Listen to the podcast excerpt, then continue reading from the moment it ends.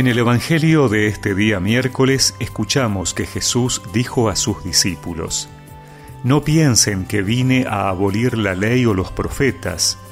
Yo no he venido a abolir, sino a dar cumplimiento. Les aseguro que no desaparecerá ni una i ni una coma de la ley antes que desaparezcan el cielo y la tierra, hasta que todo se realice. El que no cumpla el más pequeño de estos mandamientos y enseñe a los otros a hacer lo mismo, será considerado el menor en el reino de los cielos. En cambio, el que los cumpla y enseñe será considerado grande en el reino de los cielos.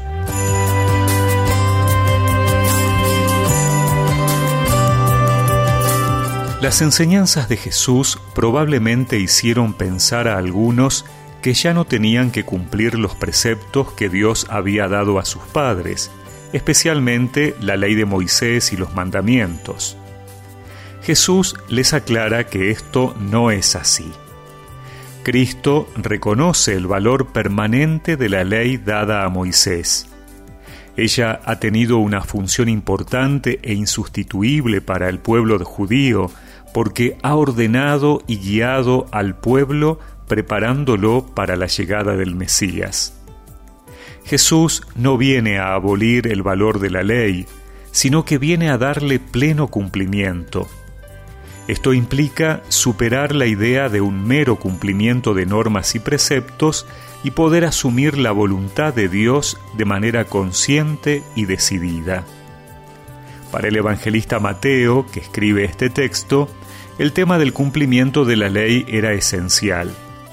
Él muestra que los gestos y las palabras de Jesús son el cumplimiento de la escritura antigua. Todo cuanto estaba escrito tenía un sentido profético que debía realizarse históricamente con la llegada del Mesías. Estas palabras son una invitación para nosotros a no despreciar la ley de Dios porque no nos gusten algunas cosas o nos parezcan anticuadas sino a buscar el sentido pleno que nos ayuda a vivir una vida que tiene como meta la felicidad completa.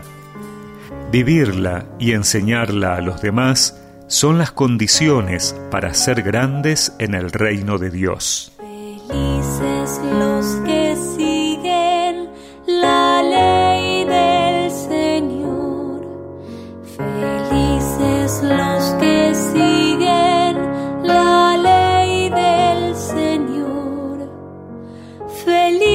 Los que van por un camino intachable, los que siguen la ley del Señor. Felices los que cumplen sus prescripciones y lo buscan de todo corazón.